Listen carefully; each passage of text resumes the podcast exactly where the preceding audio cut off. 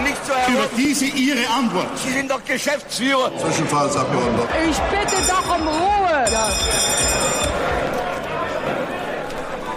Herzlich willkommen zum Zwischenruf, dem politikwissenschaftlichen Podcast rund ums Parlament.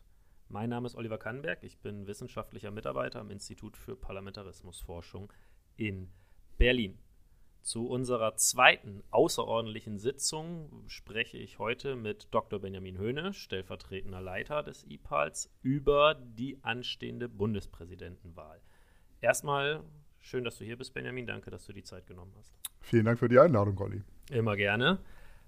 Wahlen sind ja immer spannend für Politikwissenschaftler und Politikwissenschaftlerinnen. Nun wird am übernächsten Sonntag, also wenn diese Folge online ist, ähm, also am Sonntag, dem 13. Februar, ein neuer Bundespräsident gewählt. Ist das auch eine spannende Wahl für dich als Politikwissenschaftler? Das stimmt, Wahlen sind äh, per se spannend für Politikwissenschaftler. Ich würde sagen, bei der Bundespräsidentenwahl gilt das äh, etwas weniger. Die Wahl ist interessant, gar keine Frage. Aber in der Regel weiß man ja durch die Festlegung der Parteien, wer die größten Chancen hat. Und auch bei dieser Wahl wissen wir, dass es auf den alten Bundespräsidenten Herrn Steinmeier hinauslaufen wird.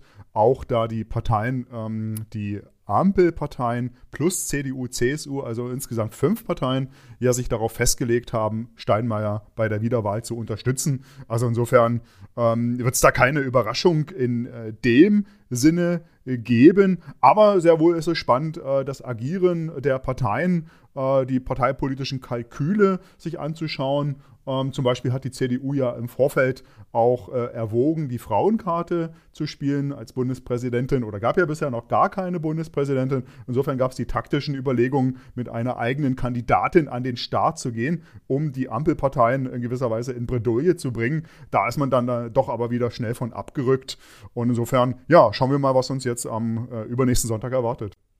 Also eine gute und ausführliche Begründung dafür, warum man sich auch die Wahlen angucken sollte, auch als politikwissenschaftliches Institut. Vielleicht noch mal einen kurzen Schritt nach vorne. Der Bundespräsident, die Bundespräsidentin, sofern es denn in Zukunft eine geben wird, welches, welches Amtsverständnis steht da eigentlich hinter? Also was hat der Bundespräsident, die Bundespräsidentin als Staatsoberhaupt für, für eine Rolle verfassungsrechtlich und dann auch politpraktisch. Ja, ähm, du sagst es, ähm, er ist Staatsoberhaupt, das ist äh, wahrscheinlich auch die wichtigste Funktion. Er repräsentiert Deutschland nach innen, aber auch nach außen in der Welt. Das ist aber ein Stück weit oder ein großes Stück weit sogar anders als in präsidentiellen Regierungssystemen, wo das Staatsoberhaupt gleichzeitig Regierungschef ist. Das heißt, auch die Regierungsgeschäfte, die Amtsgeschäfte führt. Wenn man zum Beispiel an äh, Macron in Frankreich denkt oder an die USA, an den Präsidenten, dann ist der jeweils sozusagen oberster Kopf der Administration, der Ministerialbürokratie und zugleich auch Repräsentant, oberster Repräsentant, Präsident eben des Staates. Das ist in Deutschland anders. Wir haben ein parlamentarisches Regierungssystem. Die gouvernementale Macht liegt beim Kanzler, bei der Kanzlerin. Aber darüber steht sozusagen der Bundespräsident, der, wie wir das eben schon gesagt haben, eine Repräsentationsfunktion hat. Er agiert überparteilich, steht also über der parteipolitischen Auseinandersetzung. Und man kann ein paar weitere Punkte machen, die wichtige Funktionen des Präsidenten darstellen. Also zum Beispiel hat er eine, nimmt er eine wichtige Rolle ein bei der Ausgestaltung von Öffentlichkeit, also öffentliche Debatten, öffentliche Diskurse. Da gab es zum Beispiel vor, vor äh, einiger Zeit den ähm, Bundespräsidenten Roman Herzog, der war bekannt für seine Ruckrede. Durch Deutschland muss ein Ruck gehen. Und das war, glaube ich, auch für die Agenda 2010 Politik, die dann später kam, auch eine Referenz. Jetzt haben wir aktuell bei Herrn Steinmeier gesehen, auch äh, im Wissen um die starke Polarisierung in der Gesellschaft zwischen äh, Corona-Leugnern oder Impfgegnern, ähm, Befürwortern, hat er vor, vor einiger Zeit mal sozusagen da im Schloss Bellevue Gegner und Befürworter der Impfpflicht zusammengebracht, um einen offenen Diskurs zu pflegen. Also nochmal mit Gestaltung von Öffentlichkeit. Dann kann man sagen, bei der Gesetzgebung hat er eher eine staatsnotarielle Rolle. Das heißt, ähm, der Bundespräsident muss unter jedes Gesetz, was im Bundestag im Zusammenspiel mit Bundesrat entstanden ist, am Ende seine Unterschrift untersetzen. Und wenn er das nicht macht, dann gibt es das Gesetz auch nicht. Dann fehlt sozusagen der letzte Schritt vor der Verkündung im Bundesgesetzblatt. Das ist aber sozusagen in der, in der Wissenschaft ein Stück weit umstritten, inwiefern der Bundespräsident tatsächlich seine Unterschrift verweigern kann. Und da unterscheidet man einerseits zwischen der Prüfung, ob ein Gesetz formal richtig zustande gekommen ist, also ob Fristen eingehalten wurden, ob ähm, der Bundesrat äh, beteiligt wurde, also sozusagen ob der durch die Verfassung vorgezeichnete Weg gegangen wurde. Und wenn der Bundespräsident da irgendwo einen Verstoß sieht, dann das ist, glaube ich, umstritten, kann er sagen, dann gibt es meine Unterschrift nicht und dann kommt das Gesetz auch nicht zustande. Anders ist es bei der inhaltlichen, bei der materiellen Prüfung. Ähm, da gab es auch immer mal wieder Bundespräsidenten, die gesagt haben, dieses Gesetz oder diesen Gesetzesvorstoß werden sie nicht unterzeichnen, weil sie da inhaltlich Bauchschmerzen haben. Und das ist aber sehr umstritten, ob der Bundespräsident dieses Recht hat. Weil, wenn sich Mehrheiten im Bundestag und bei zustimmungspflichtigen Gesetzen auch im Bundesrat finden, dann sind das sozusagen die dafür legitimierten Mehrheiten, die äh, denen nicht von anderer Stelle irgendwo noch ein Riegel äh, aufgesetzt oder äh, vorgesetzt werden kann, außer das Bundesverfassungsgericht, was tatsächlich eine rechtliche Prüfung vornehmen kann. So, also das zur Gesetzgebung. Und dann vielleicht noch was bisher in Deutschland eher äh, kein Problem dargestellt hat, nämlich bei unklaren Regierungsbildungen oder wenn eine Regierung die eigene Mehrheit im Parlament verliert und es dann darum geht, eine Vertrauensfrage von Seiten des Kanzlers zu stellen oder auch wenn es darum geht, sozusagen nach einer dreimalig gescheiterten Kanzlerwahl entweder den Bundestag aufzulösen oder einen Kanzler zu ernennen, der eine Minderheitsregierung anführen kann. Das war bisher kein großes Thema, aber mit Blick auf Thüringen Anfang 2020, ähm, Polarisierung des Parteiensystems, Fragmentierung des Parteiensystems, kann es auch in Deutschland auf Bundesebene irgendwann eine Situation geben, wo wir über eine Minderheitsregierung äh, sprechen und dann nimmt der Bundespräsident auch eine wichtige Rolle ein. Soweit, zu kurz. Mhm. Bei der Regierungsbildung 2017, 2018 hatte ja gerade Steinmeier sich in gewissermaßen ein bisschen auch involviert, indem er dort an die eigene Partei ja durchaus appelliert hat, doch nochmal über die Gespräche nachzudenken. Wenn ich sage eigene Partei, ist der Präsident eigentlich, wir hatten ja zum Beispiel Steinmeier, du hast auch andere genannt, Roman Herzog, bleibt der Bundespräsident Parteimitglied oder muss er das dann ruhen lassen für die Zeit? Genau, wie wir es ja auch schon herausgearbeitet haben, der Bundespräsident ist zu parteipolitischer Neutralität verpflichtet und insofern lässt er während äh, seiner Amtszeit die Parteimitgliedschaft ruhen. Sehr wohl weiß man aber bei Herrn Steinmeier, dass er SPD-Mitglied war. Er hat führende Positionen in der SPD besetzt. Also das ging los als Kanzleramtsminister von Schröder damals, also die rechte Hand, ganz, ganz wichtige Position in der Regierung. Dann war er Kanzlerkandidat der SPD. Das hat nicht geklappt, wurde nicht Bundeskanzler. Wurde dann Frau Merkel zusammen mit einer äh, FDP-Regierung. SPD ging dann in die Opposition, ich glaube 2009 war das. Und dann wurde Steinmeier Oppositionsführer, also war Fraktionsvorsitzender der SPD. Später wurde er Außenminister. Also er hat wirklich wichtige Positionen für die SPD wahrgenommen. Und ich glaube, sein Hinweis, den er da Richtung Bildung einer weiteren großen Koalition äh, gegeben hat, den du angesprochen hast, der war auch an die eigenen Genossen natürlich ein Stück weit gerichtet, äh, sie zur Staatsräson zu rufen. Das heißt, eine neue Regierung äh, mit äh, CDU, CSU unter Führung von Angela Merkel zu unterstützen, die war ja damals äh, äußerst äh, unpopulär. Mhm. Und du hast auch schon angesprochen, dass das Staatsoberhaupt, das Präsidentenamt im weitesten Sinne in anderen Ländern eine andere Rolle hat. Ganz bekannt immer Amerika und Frankreich. Gerade auch in Frankreich stehen ja Wahlen an. In Amerika sind sie jetzt schon ein Jahr her und wir kennen auch in Deutschland die Berichterstattung darum. Das sind dann immer große, auch mediale Ereignisse. Dort wird jedoch auch der Präsident, die Präsidentin vom Volk gewählt, also von der Bevölkerung. Hier macht das eine Bundesversammlung. Was ist das? Was ist die Bundesversammlung? Das kennen wir ja sonst eigentlich jetzt nicht so regelmäßig irgendwie. Und warum wählen wir nicht den Bundespräsidenten direkt wie in Frankreich oder auch in äh, Amerika? Ja, gute Frage und auch gut, dass du das ansprichst. Das wird auch unsere Zuhörerinnen interessieren, weil diese Frage immer wieder äh, gestellt wird. Äh, bisher noch gar nicht so mit Nachdruck von der AfD vorangebracht, würde ja eigentlich ins Profil passen. Äh, also ist eine Diskussion, die da immer wieder geführt wird. Ähm, und man muss eben dazu sagen, dass in Deutschland, wie wir es am Anfang schon herausgearbeitet haben, eine parlamentarische Demokratie ist. Das heißt, wir wählen das Parlament den Bundestag und aus dem Parlament, aus der ersten Kammer, wenn man so möchte, geht der Bundeskanzler, die Bundeskanzlerin hervor.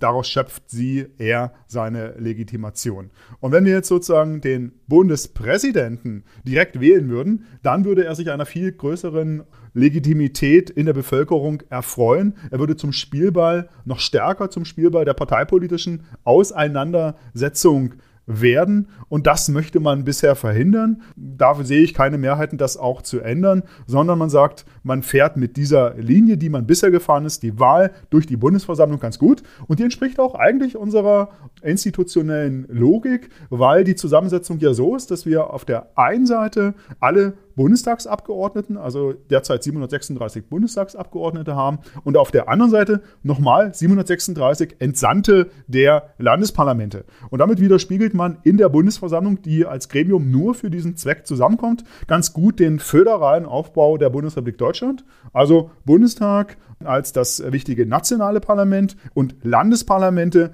als die demokratischen Institutionen in den Ländern. Und Deutschland ist ja ein, ein starker föderaler Staat, wo eigentlich nichts geht, wenn sozusagen die Bundesebene nicht irgendwie mit der Landesebene zusammenspielt. Über den Bundesrat, auch über den Vermittlungsausschuss zwischen Bundestag und Bundesrat. So, und jetzt sind wir also bei den Landesparlamenten und diese Landesparlamente entsenden auch nochmal 736 Delegierte und die können dem Landesparlament angehören, müssen es aber nicht. Deshalb hat man da auch immer so ein bisschen äh, einen gewissen äh, Promi-Faktor. Mhm. Und wenn wir diese Direktwahlen nochmal angucken, hast du schon gesagt, die AfD, bei ihr würde es ins Profil passen, diese Forderung aufzustellen.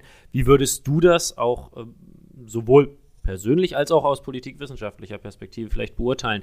Ist eine Direktwahl des Amtes, würde es das Amt stärken oder aufwerten oder würdest du sagen, das ist eine relativ nachgelagerte Frage, die jetzt in den aktuellen politischen Diskussion nicht so die Rolle spielt, ob der jetzt direkt gewählt wird oder nicht. Ja, also wenn du bei der Frage bleiben möchtest, die Argumente pro und contra, na klar, würde eine direktdemokratische Wahl ähm, eine Aufwertung des Bundespräsidentenamtes, ähm, des Akteurs bedeuten keine Frage. Es wird dann auf der Gegenseite befürchtet, dass, wenn es diese direkte Wahl des Bundespräsidenten gäbe, auch die Anspruchshaltung des Präsidenten größer wäre, mehr Kompetenzen auszuüben. Das sehe ich aber nicht. Also man kann, äh, wüsste ich jetzt nicht, warum man ähm, nicht sagen sollte, er wird äh, direkt gewählt ohne dass damit sozusagen ein Kompetenzzuwachs einhergehen muss. Diesen Automatismus sehe ich einfach nicht. Aber unterm Strich würde ich sagen, sind wir mit der bisherigen Prozedur ganz gut gefahren. Die Bundespräsidenten, die wir bisher hatten, besaßen bis auf einige Ausnahmen doch ein gutes Standing, eine hohe Reputation in der Bevölkerung. Sie, sind, sie haben alle ihre überparteiliche Rolle als Wegweiser, als Mahner auch gut wahrgenommen. Wenn ich das so an dieser Stelle evaluieren kann, sehen wir eben vom, vom Horst Köhler ab ein unglückliches Zitat, was dann zum vorzeitigen Ende seiner zweiten Amtszeit geführt hatte. Und bei Wolf ist, Christian Wolf ist vielleicht vielen auch noch bekannt, da ging es dann um, um unschöne Geschichten im Vorfeld und während ähm, äh, er Bundespräsident war, was immer so ein bisschen auch im Verdacht der, der Günstlingswirtschaft, der persönlichen Bereicherung stand. Also etwas, was einfach nicht zu einem Staatstragenden, zum ersten Amt im Staate äh, passt. Mhm. Und du hast gesagt, in der Bundesversammlung gibt es einen gewissen, gewissen Promi-Faktor und darüber hinaus werden auch Menschen dort zu berufen, wenn man eben nicht auf die, also auf die, sagen wir mal, gesetzten Repräsentierten der Länder, das wären Landtagsabgeordnete, Regierungsvertreter und so weiter, ähm, wenn man darüber hinaus also auf Prominente oder auch Menschen für ihre Lebensleistung als eine Anerkennung in diese Bundesversammlung entsenden möchte, machen das die Parteien durchaus, nutzen das wen, haben, wen, auf wen können wir da dieses Mal so, so blicken? Wer ist unter den, den prominenten, bekannten, den Nicht-Politikern, kann man ja auch sagen, in dieser Bundesversammlung? Ja, das ist ganz interessant. Also vielleicht nochmal dazu ausgeholt, die, die Parteien in den Landtagen, die entsenden jeweils in ihrer Stärke, die sie im jeweiligen Landtag ähm, ein, äh, ausüben oder einnehmen, ähm, dann auch entsprechend viele äh, Männer und Frauen in die äh, Bundesversammlung. Und da kann man schon sagen, gibt es so ein Muster äh, zwischen den Parteien, dass CDU, CSU ähm, in letzter Zeit doch eher dazu neigen, eigene Leute ähm, aufzustellen, Landtagsabgeordnete ähm, oder ähm, älter Statesman. Also wir finden bei, bei der CDU zum Beispiel Frau Merkel, ähm, die man äh, nominiert hat. Wir finden äh, für die CSU Herrn Stoiber. Ähm, das sind auch Promis, sind aber eigentlich äh, Politikerinnen und Politiker. Und bei den anderen Parteien, da ist der Promi-Faktor ein Stück weit höher. Also, wenn wir an die Grünen denken, für Baden-Württemberg wird da die Schauspielerin äh, Sibyl Keckeli nominiert oder in Berlin Christian Drosten äh, bei der Linkspartei, ähm, ich sage da den Künstlernamen, Lady Bitchrey, die Maya Göpel für die Grünen in Hamburg. Also da hat man schon einige, aber auch bei der CDU hier und dort, wenn man an Hansi Flick denkt, Fußballbundestrainer. Und ähm, ja, dieses Muster, dass die CDU, CSU sich da etwas mehr zurückhält, liegt wohl auch daran, dass sie mal äh, die Gloria von Ton und Taxis aufgestellt hat, die dann äh, bei der Wahl von Köhler nicht Köhler gewählt hat, wie das eigentlich äh, beabsichtigt war, sondern sich dazu bekannt hatte, Gesine Schwan, die Kandidatin der SPD, zu wählen. Und äh, seitdem ist man da etwas vorsichtiger bei äh, den Unionsparteien.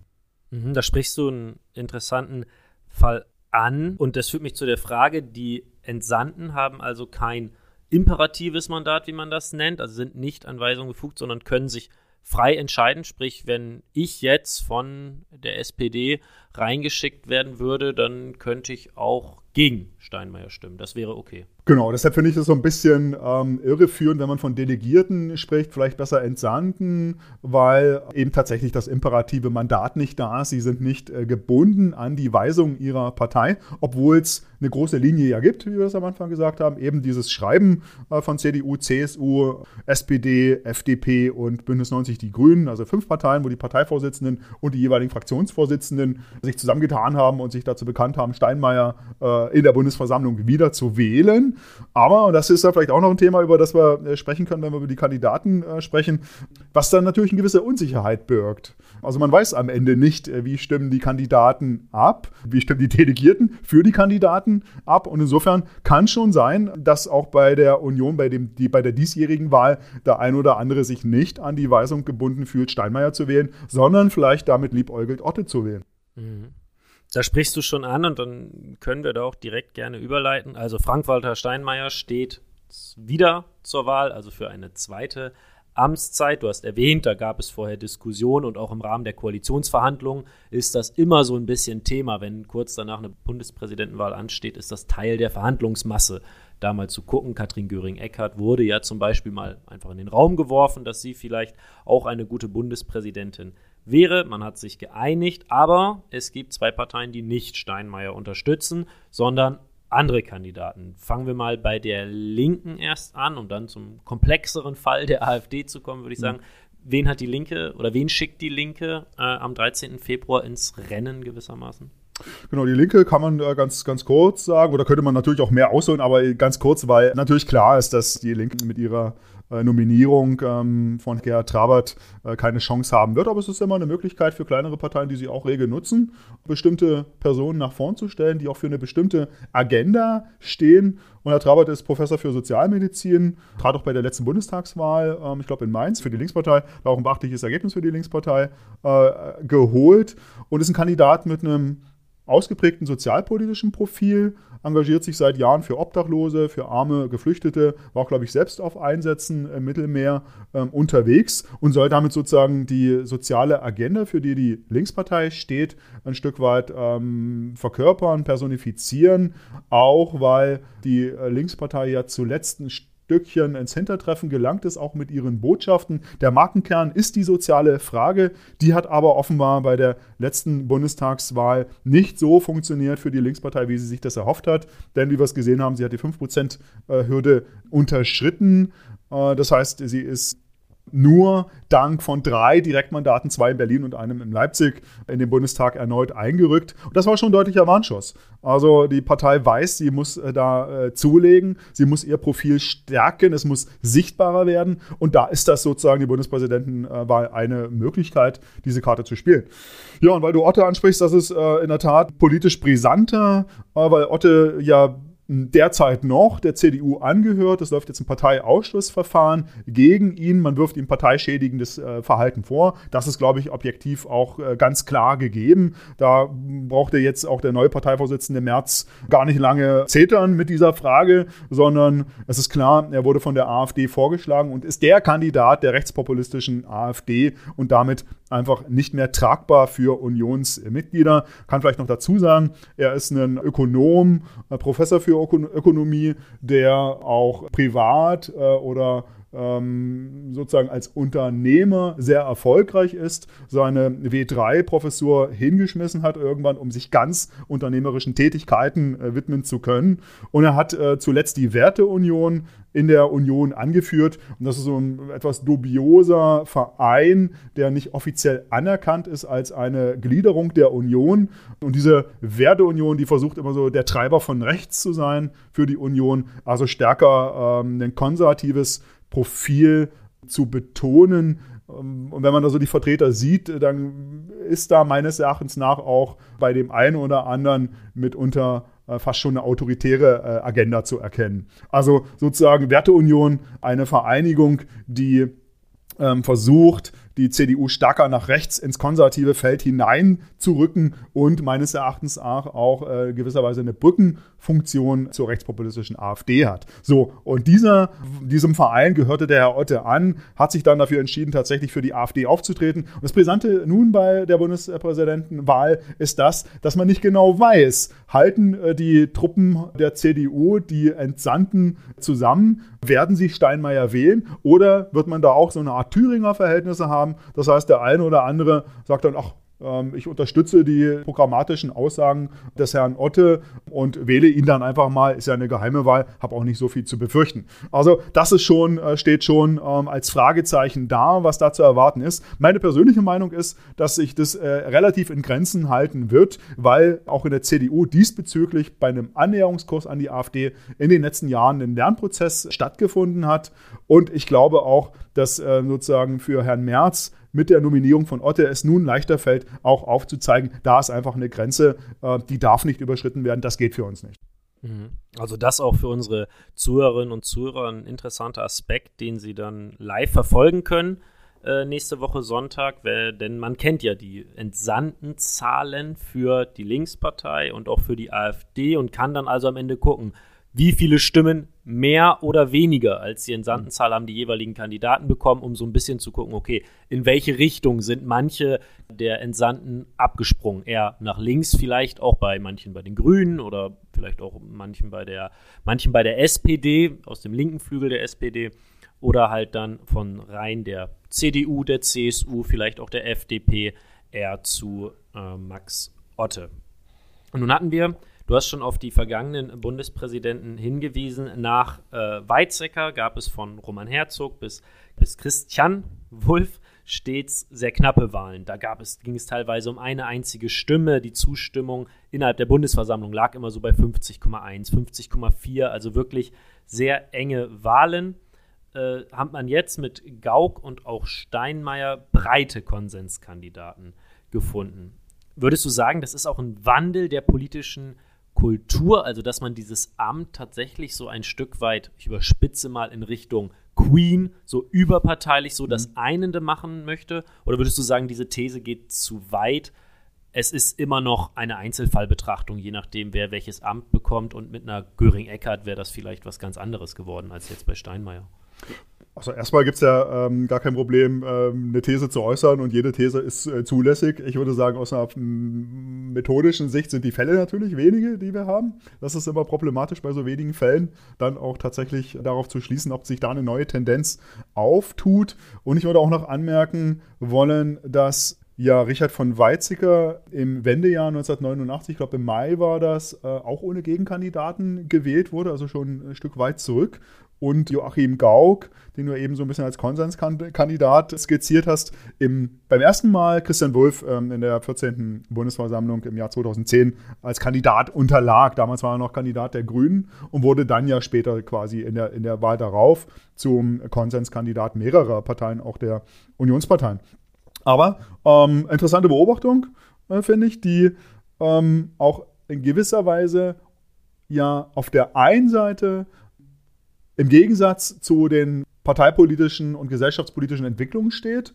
Da kann man ja sagen, gibt es eine Fragmentierung, eine Polarisierung in der Gesellschaft. Die großen Parteien, die kleiner werden, die kleinen Parteien, äh, die größer werden. Die Wechselbereitschaft zwischen den Wahlen, um zu entscheiden, andere Parteien zu wählen, die nimmt zu. Also insofern ist sozusagen das die eine Beobachtung und auf der anderen Seite deine Beobachtung, die aber vielleicht tatsächlich wiederum ganz gut matcht oder zu dieser Fragmentierung des Parteiensystems passt, weil äh, wenn man an der Spitze eines Staates eben Personen hat wie Gauck oder auch jetzt wie Steinmeier, diese eine Art Stabilitätsanker in zunehmend unsicheren Zeiten darstellen können. Also insofern finde ich, ist da schon was dran an der These, aber es kommt dann sicherlich sehr stark darauf an, wie diese Personen tatsächlich auch diese Aufgabe annehmen und sie auch ausfüllen. Und hat man in der Vergangenheit ja bei den Bundespräsidenten auch gesehen, dass es Präsidenten gab, die das sehr, sehr stark ausgefüllt haben, wenn man an Weizsäcker äh, dachte, die eine hohe Popularität hatten in der Bevölkerung und andere,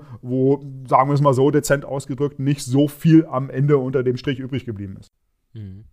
Und auch, dass äh, teilweise nicht viel Amtszeit notwendig ist, um etwas Bleibendes zu hinterlassen. Gerade bei mir sehr präsent Christian Wulff mit seinem Ausspruch vom Islam, der zu Deutschland gehört, der ja bis heute ihm nachhalten und ist er politisch nicht mehr tätig, aber dennoch ein, ein Teil des öffentlichen Lebens und wird auch immer wieder äh, dazu angesprochen und hat über seine persönlichen Verfehlungen im und vor dem Amt hinaus ja ein relativ hohes Standing, auch gerade in Teilen der muslimischen Community, eben für diesen anerkennenden Satz aus christdemokratischer Reihe. Also auch da so eine ähm, wichtige Bedeutung des Bundespräsidentenamts. Kommen wir zum Abschluss noch auf eine oder mehrere organisatorische Fragen. Und zwar hast du schon gesagt, die Bundesversammlung besteht aus 1472 Mitgliedern und nun kennen wir aktuell die Bilder aus dem Bundestag und wir kennen auch Szenen oder haben davon gelesen von AfD-Abgeordneten, die eben nicht im Plenarsaal sitzen dürfen, sondern auf einer Tribüne Platz nehmen müssen. Wie sollen denn gerade aktuell, nochmal, die Wahl ist am 13. Februar, unter Bedingungen von Corona, einer Omikron-Variante, 1472 Menschen gleichzeitig wählen?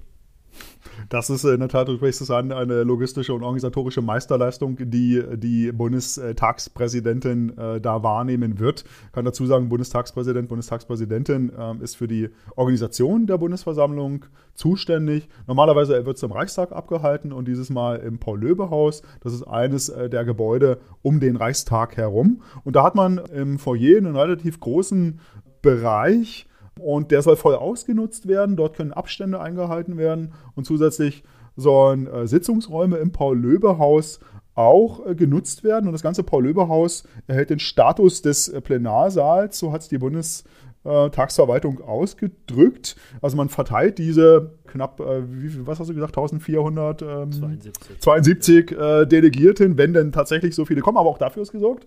Also wer kurzfristig äh, mit Corona erkranken sollte, zu Hause in Quarantäne oder Isolation bleiben muss, da haben die Parteien vorgesorgt und es gibt Ersatzkandidierende oder kan äh, Delegierte. Das heißt also, man wird äh, tatsächlich mit dieser Gesamtzahl dann auch rechnen müssen. Und du sprichst es an, es ist Corona-Zeit, wird vielleicht äh, sogar ähm, die Welle sich noch weiter aufgetürmt haben bis dahin.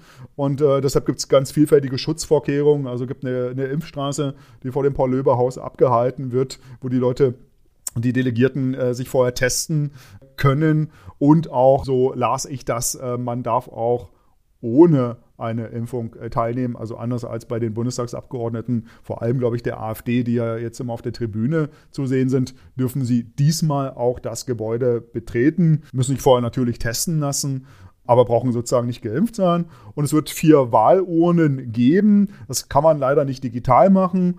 Das heißt, es wird auch ein Prozess sein, der sich eine Zeit lang hinzieht. Journalisten sind äh, nicht zugelassen, sondern die sind nur von außen zugelassen, befinden sich aber ähm, Mitarbeiter, die äh, Mikrofone äh, dabei haben, Kameras dabei haben, also sozusagen die aufnehmen ähm, und vor Ort sind und die, die Journalisten, die darüber schreiben, berichten, äh, das dann sozusagen über, ähm, über über die, die O-Töne äh, bzw. die Bilder ihrer Mitarbeiter machen können. Insofern werden wir mit Informationen versorgt werden, wird wahrscheinlich ein Stück weit dauern, ähm, aber wir können davon ausgehen, dass es keine zweite oder dritte Runde geben wird, sondern dass nach der ersten Runde schon das Wahlergebnis feststeht. Und äh, das ist ja äh, so vorgesehen, dass sozusagen 50 Prozent, also die Hälfte absolute Mehrheit der anwesenden ähm, Delegierten für Steinmeier gestimmt haben müssen. Und dann ist er auch in der nächsten Periode, die fünf Jahre dauert, wieder unser Bundespräsident.